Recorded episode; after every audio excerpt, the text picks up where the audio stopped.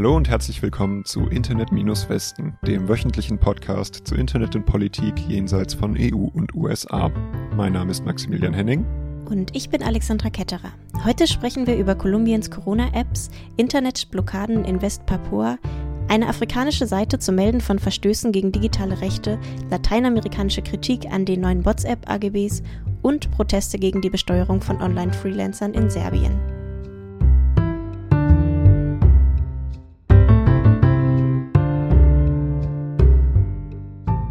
Nutzlos und gefährlich. So bezeichnet die kolumbianische NGO Fundación Charisma die verschiedenen Corona-Apps des Landes in einem diese Woche veröffentlichten Bericht. Die NGO lässt kaum ein gutes Haar an den Apps, aber es gibt ein paar besondere Kritikpunkte. Sie sind kaum ins restliche Gesundheitssystem eingebunden, die verschiedenen Apps können nicht miteinander kommunizieren und dann gibt es noch die verschiedenen Einschränkungen der Grundrechte. Das klingt echt nicht sehr gut. Nee, äh, nicht wirklich. Dabei hat alles ziemlich gut angefangen oder zumindest schnell. Äh, der erste bestätigte Fall von Corona in Kolumbien wurde am 6. März des letzten Jahres gemeldet. Am nächsten Tag hat der Präsident dann eine Kolumbi am nächsten Tag hat der Präsident dann eine kolumbianische Corona-App angekündigt und wieder am Tag danach war die kolumbianische Corona-App dann schon online. Das ging so schnell, weil es eine umgebaute Version einer alten App ist. 2017 hat das Nationale Gesundheitsinstitut eine App namens Guardianes de Salud, also Wächter der Gesundheit, veröffentlicht, um Bürgerinnen über mögliche Gesundheitsfolgen bei einem Papstbesuch in Kolumbien zu informieren. Und diese App war damals schon eine Weiterentwicklung einer anderen App für die Olympischen Spiele in Rio de Janeiro 2016. Am Anfang hat die App deshalb auch noch eine Menge Informationen gesammelt, die für andere Krankheiten relevant waren. Und erst ein paar Wochen, nachdem sie als Corona-App angekündigt und dann auch schon veröffentlicht war, wurde sie dann auch im Lauf des Sommers dafür umgerüstet. Also mit einem neuen Design, sie hat angefangen, GPS-Daten zu sammeln, Kontakttracing durchzuführen und so weiter. Entwickelt wurde die App dann nicht mehr vom Gesundheitsinstitut, sondern von der Nationalen Digitalagentur. Und das ist dann auch einer der großen Kritikpunkte von Charisma, die Entwicklung sei überhaupt nicht auf die Gesundheitsstrategie Kolumbiens abgestimmt gewesen, sondern praktisch bestimmt vom Digitalisierungsenthusiasmus der Regierung. Zwei Sachen standen für mich da besonders heraus. Punkt 1, die Daten aus der App wurden gar nicht an die kommunalen Gesundheitseinrichtungen weitergegeben. Und Punkt 2, nur 22 Prozent der Benachrichtigungen, die öffentliche Einrichtungen von der App bekommen haben, also schau dir diese Person an, da könnte ein Infektionsrisiko bestehen, wurden auch tatsächlich nachverfolgt. Laut Charisma liegt das daran, dass es einfach viel zu wenig Personal gab, um mit den Benachrichtigungen auch fertig zu werden. Also hätte es eigentlich keine coole App, sondern einfach mehr Personal gebraucht? Anscheinend. Oder auch technische Unterstützung, die das vorhandene Personal bei der Arbeit direkt unterstützt. Und da nennt Charisma dann auch das positive Beispiel von Corona Medicos, dem internen Äquivalent von der App äh, nur für MitarbeiterInnen des Gesundheitswesens, die eigentlich nur das Eintragen von Daten für die Kontaktnachverfolgung in das richtige Formular dafür übernimmt. Diese App wurde auf Anfrage des Gesundheitsinstituts von der Digitalagentur entwickelt, war aber eben kein öffentliches Prestigeprojekt und äh, Medicos wurde dann aber auch erst Monate nach der öffentlichen App am Ende des ersten Lockdowns, was in Kolumbien erst im September war, veröffentlicht. Und du hast am Anfang auch gesagt, es gibt in Kolumbien noch mehrere Apps als nur die zwei? Genau, neben den beiden nationalen Apps zählt Charisma in dem Bericht noch elf verschiedene regionale oder sogar kommunale Eigenentwicklungen auf. Warum es die überhaupt gibt, also sie nennen da Mangel an Absprache zwischen Behörden, politische Unterschiede zwischen lokaler und nationaler Regierung und die Tatsache, dass die nationale App nicht genug auf lokale Bedürfnisse eingeht, so Charisma. In einem Fall hat eine regionale Regierung die Regelung für die App einfach so uminterpretiert, dass man zwar alle möglichen Daten zum Schutz der BürgerInnen nutzen sollte, aber dafür nicht unbedingt die nationale App benutzen müsste. Und die Probleme, die dadurch verursacht werden, sind relativ einleuchtend. Die Apps sind schlecht bis gar nicht, hauptsächlich gar nicht miteinander integriert und auch der Zugriff von lokalen oder nationalen Gesundheitsbehörden auf die Daten funktioniert nur miserabel. Und natürlich ist es für Bürgerinnen sehr verwirrend, wenn es in einem Ort mehrere Apps für die gleiche Aufgabe gibt und das Ganze fördert natürlich auch nicht gerade das Vertrauen ins Gesundheitssystem. Apropos Vertrauen, wie sieht es denn bei den Apps aus mit dem Datenschutz? Ja, das ist eine große Frage. Die ganze Abwägung Datenschutz versus Pandemiebekämpfung ist ja eine, die uns jetzt schon seit über einem Jahr begleitet und äh, Charisma beschreibt hier die Entwicklung von ein paar dieser lokalen Apps und das ist teilweise schon äh, ziemlich hart.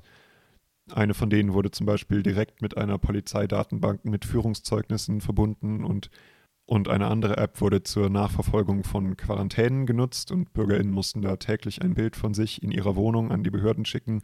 Und dann hat in einem Fall sogar die Polizei die Verfolgung einer Person, die trotz einer Infektion ihr Haus verlassen hat, live auf sozialen Medien gestreamt. Oh, das klingt alles ziemlich ungut. ja, schon. Und äh, abgesehen von solchen Einzelfällen gibt es dann aber auch noch das etwas allgemeinere Problem der Freiwilligkeit, denn die Kontaktverfolgung per App ist in Kolumbien eigentlich freiwillig. Die Regierung hat aber in verschiedenen Fällen, zum Beispiel für Angestellte oder wenn man eine Flugreise antreten will, die Nutzung der App verpflichtend gemacht. Das ist aber ein Problem, weil damit natürlich sehr viele Daten verpflichtend gesammelt werden. Und die Durchsetzung von solchen verpflichtenden Beschränkungen übernimmt in Kolumbien nicht nur die Polizei, sondern auch das Militär. Und während die Polizei hart gegen informelle VerkäuferInnen vorgeht, die ihr Geld zum Beispiel damit verdienen, am Straßenrand Essen zu verkaufen, wird das Militär besonders in armen und indigenen Gebieten eingesetzt, die laut Charisma auch vorher schon Erfahrungen mit Polizeigewalt hatten. Und die reagieren dann auch nicht positiv darauf, dass das Militär dann da Gesundheitsrichtlinien durchsetzen soll. Was formuliert denn der Bericht für Dinge, die besser gemacht werden können? Der wichtigste Punkt ist laut Charisma eben, dass bei der Entwicklung von solchen Gesundheits-Apps die tatsächlichen Gegebenheiten im Gesundheitssektor beachtet werden sollen und dass Digitalisierung um der Digitalisierung willen zu keinem guten Ergebnis führen würde und dass auch stattdessen auf die Wünsche von Leuten im Sektor gehört werden sollte. Die Zuständigkeiten sollten klar geregelt sein und wo es mehrere Apps gibt, sollten sie auf Zusammenarbeit angelegt sein und schließlich sollte die Durchsetzung von Gesundheitsmaßnahmen äh, den informellen Sektor der Wirtschaft in Betracht ziehen und durch Fachkräfte durchgesetzt werden und nicht durch Polizei oder Militär. Die BewohnerInnen von Westpapua, dem westlichen Teil der Insel Neuguinea, sind momentan vom Internet abgeschnitten. Laut der Regierung von Indonesien, zu dem Westpapua gehört, ist ein kaputtes Unterseekabel dafür verantwortlich. Doch die sich zuspitzende politische Auseinandersetzung zwischen indigenen WestpapuanerInnen und der indonesischen Regierung lassen vermuten, dass die Internetstörung politisch motiviert sein könnte. Was für einen politischen Konflikt gibt es denn auf der Insel? Ähm, da muss man ein bisschen zurückgehen. Westpapua war zusammen mit dem Rest von Indonesien lange eine niederländische Kolonie. 1969 gab es eine umstrittene Abstimmung, den sogenannten Act of Rejoice, in der westpapuanische Indigene gezwungen wurden, für die Eingliederung Westpapuas in den Staat Indonesien zu stimmen. Indigene Aktivistinnen kämpfen seitdem gegen diese Entscheidung und es kommt immer wieder zu gewaltvollen Ausschreitungen mit dem indonesischen Militär. Die Insel hat sehr, sehr viele wertvolle Rohstoffe. Es gibt natürliche Ressourcen wie Gold und Kupfer. Laut Amnesty International kam durch den Konflikt schon ein Drittel der indigenen Bevölkerung ums Leben. Der Konflikt zwischen indigenen Papuas und der Regierung um die Abspaltung der Provinzen Papua und Papua Barat ist in den letzten Monaten weiter eskaliert. Was ist denn der Auslöser dafür gewesen, für die aktuellen Ausschreitungen? Also seit einigen Wochen kommt es zu gewalttätigen Kämpfen zwischen Guerillakämpferinnen der West Papua Liberation Army und der indonesischen Armee. Dabei wurden auch sehr viele Zivilistinnen und Aktivistinnen von den von der indonesischen Armee getötet. Internationale JournalistInnen dürfen nur mit Kontrolle durch Indonesien in das Land. Die Militäroperationen wurden nur dadurch international bekannt, da ein indonesischer Soldat einen Einsatz auf TikTok dokumentierte. Man sieht ihn da aus dem Hubschrauber-Cockpit mit Maschinengewehren auf ein Urwaldgebiet ballern. Richtig eskaliert ist der Konflikt jetzt noch einmal, nachdem Ende April ein hochrangiges Mitglied des indonesischen Geheimdienstes ermordet wurde. Okay, und zurück zum Internetkabel. Was, was sind da die Gerüchte? Was wird da als Grund für das Aussetzen genannt? Also laut dem indonesischen Telekom-Unternehmen PT Telekom Indonesia wurden die Schäden am Internetkabel von Umweltfaktoren ausgelöst. Und man sei daran, das Kabel zu reparieren. Funktionieren würde das Internet aber wohl erst in einem Monat. PT Telekom gibt an, dass Internetdienste für die Provinzverwaltung von Papua, die Polizei und militärische Einrichtungen in Jayapura schrittweise zur Verfügung gestellt werden. Okay, und danach gibt es jetzt Gerüchte, dass das Ganze vielleicht doch kein Unfall gewesen sein könnte. Gab es denn schon mal absichtliche Netzsperren in Westpapua? Ja, es gab eine sehr große im Jahr 2019. Da kam es zu flächendeckenden Protesten aufgrund eines rassistischen Vorfalls gegenüber papuanischen Studentinnen. Daraufhin hatte die indonesische Regierung das Internet auf der Insel blockiert. 2020 urteilte dann aber das Verwaltungsgericht in Jakarta, dass diese Netzsperre illegal war. Nach den RichterInnen hatte die Regierung gegen das Notstandsgesetz verstoßen, da die Situation nach den RichterInnen kein Notstand war. Aktivistinnen berichteten von einer erhöhten Militärpräsenz in dieser Zeit. Es kam zu vielen gewaltvollen Einsätzen und Nachrichtenseiten und soziale Medien waren nicht aufrufbar. Die nigerianische NGO Paradigm Initiative hat eine neue Webseite gestartet, mit dem BürgerInnen afrikanischer Länder Verletzungen von digitalen Rechten melden können. Sie werden dann mit Expertinnen in Verbindung gesetzt, um gegen diese Verletzungen vorzugehen. Das Ganze läuft unter dem Namen Ripoti. Die URL ist ripoti.afrika mit C. Was kann da gemeldet werden? Ziemlich viel. Ähm, vorgegebene Optionen für Meldungen auf der Seite sind zum Beispiel Festnahmen aufgrund der Ausübung von Meinungsfreiheit, die illegale Benutzung von persönlichen Informationen, genderbasierte Gewalt, digitale Sicherheit oder die Störung von Netzwerken, also Netzsperren. Andere Vorfälle können aber auch individuell spezifiziert werden und melden kann das Opfer selbst, aber auch eine Zeugin oder eine dritte Partei. Gibt es schon Reaktionen darauf? Ähm, ich habe zwar Artikel zu Ripoti gefunden, die, die ich gefunden habe, haben aber hauptsächlich die Pressemeldung von der Paradigm Initiative übernommen, äh, also noch kein wirkliches Feedback. Ich habe mir aber auch mal die Seite selber angeschaut. Da gibt es nämlich eine Statistik zu den bisher schon gemeldeten Fällen. Die Seite wurde am letzten Freitag, also am 30. April, gestartet und eine Woche danach gibt es jetzt 16 Meldungen. Vertretene Länder sind bisher Algerien, Nigeria, Sambia und Namibia, aber auch Antigua und Barbuda, Armenien und Andorra. Keine Ahnung, wie ernst diese Meldungen waren, vor allem weil diese nicht-afrikanischen Länder alle mit A anfangen. Und äh, die Hälfte der bisherigen Meldungen betrifft Cyberstalking, die andere Hälfte Festnahmen für die Ausübung von Meinungsfreiheit. Und Paradigm Initiative plant aber auf jeden Fall schon mal weiter, äh, denn die Karte von Afrika, auf der bisherige Meldungen gezeigt werden, hat schon mal eine Farbskala von bis zu 4000 gemeldeten Fällen pro Land. Sie scheinen also mit noch ein paar mehr Meldungen zu rechnen. Knapp 30 lateinamerikanische NGOs kritisieren die neuen WhatsApp-AGBs, die am 15. Mai in Kraft treten sollen.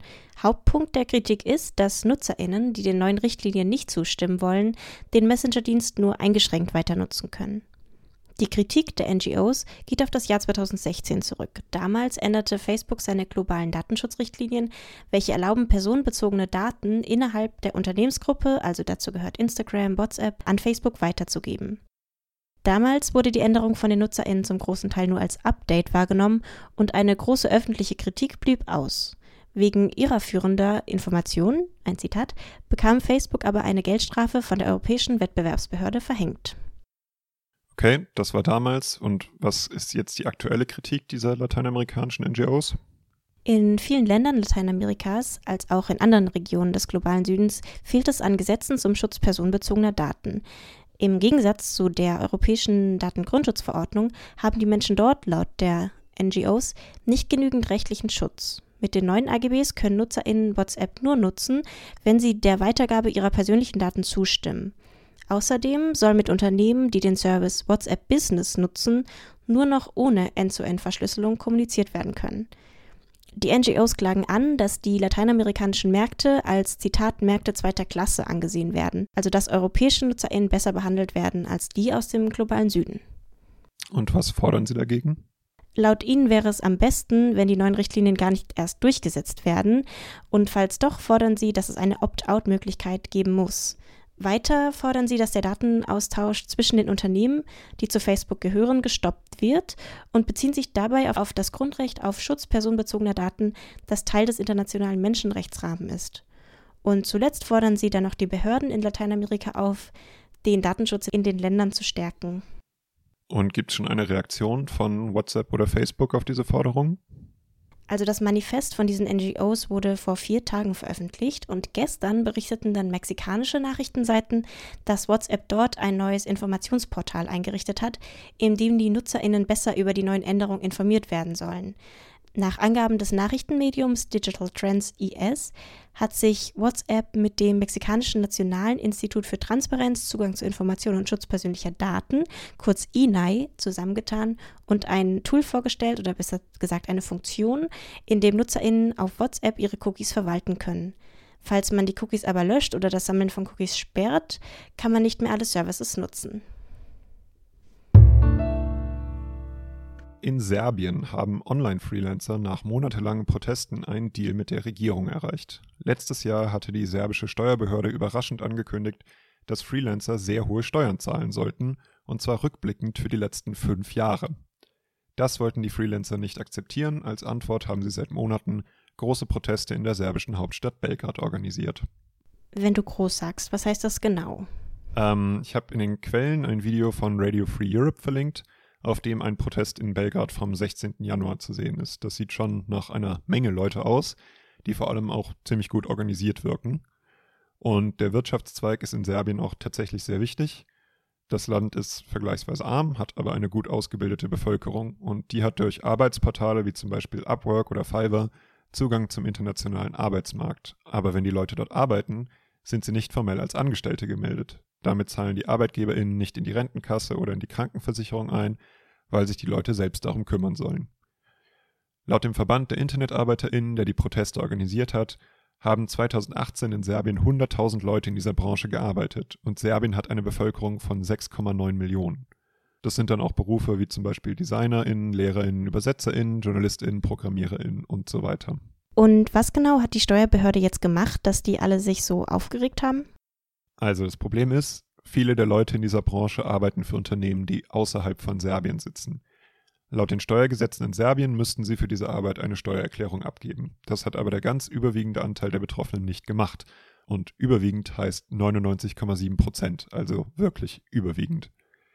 Das Gesetz gibt es schon seit 2001, das ist also alles nichts Neues. Letztes Jahr kam aber Corona und damit auch gewisse finanzielle Engpässe für Staaten auf der ganzen Welt. Und anscheinend deshalb wollte die Behörde dieses alte Gesetz nun mal wieder durchsetzen und hat im Oktober tausende Warnungen an Leute losgeschickt, die ihre Einkünfte nicht gemeldet hatten. Und noch im gleichen Monat hat sich dann der Verband der InternetarbeiterInnen gebildet und die Proteste haben angefangen. Was ist deren genauer Standpunkt zu der Sache? Also sie wollen keine Steuern zahlen müssen, wenn sie nicht auch etwas dafür zurückbekommen. Wir haben hier wieder das klassische Problem der Gigwirtschaft. Diese Leute sind flexibel, zahlen weniger an den Staat, kriegen dafür aber auch keinen bezahlten Krankenurlaub, kein Arbeitslosengeld und so weiter. Dieser Deal hat bisher funktioniert. Und jetzt wollte die Behörde das Ganze aber ändern, indem sie dieses alte Gesetz auf einmal wieder durchsetzte. Nach dem Gesetz sind die tatsächlichen Steuern auf diese Freelancer aber sogar deutlich höher als auf normale Angestellte, und zwar bis zu 10 Prozent. Und die Summen, die die Behörde den Leuten in ausstehenden Steuern angerechnet hatte, waren hoch genug, um ganze Familien in die Armut zu treiben. Und eigentlich hat in Serbien die Steuerbehörde nur 30 Tage Zeit, um ausstehende Steuern einzutreiben und nicht etwa fünf Jahre. Und so kamen diese gewaltigen Summen zusammen. Und was ist jetzt mit den Protesten rausgekommen? Also letztendlich sind Gewerkschaft und Regierung vor zwei Wochen zu einem Deal gekommen.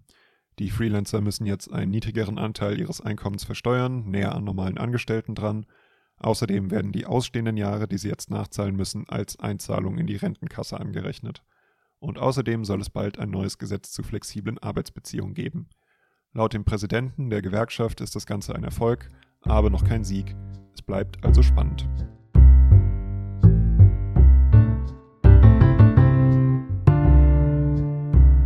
Das war's für diese Woche mit Internet-Westen. Gemeldete Internet-Shutdowns und Sperren von Webseiten gab es diese Woche in Kolumbien und Myanmar. Soziale Medien haben Accounts in Pakistan, Mexiko und der Ukraine gesperrt. Alle Links zu den Quellen in dieser Folge findet ihr auf unserer Seite internet-westen.de und auf unserem Twitter-Account at -westen. Recherchiert und gesprochen haben Maximilian Henning at Zarasofas auf Twitter und Alexandra Ketterer, Twitter-Account at Aleana K. Die Musik in dieser Folge wurde produziert von David Breckerbohm, at Breckerbohm auf Instagram. Bis nächste Woche.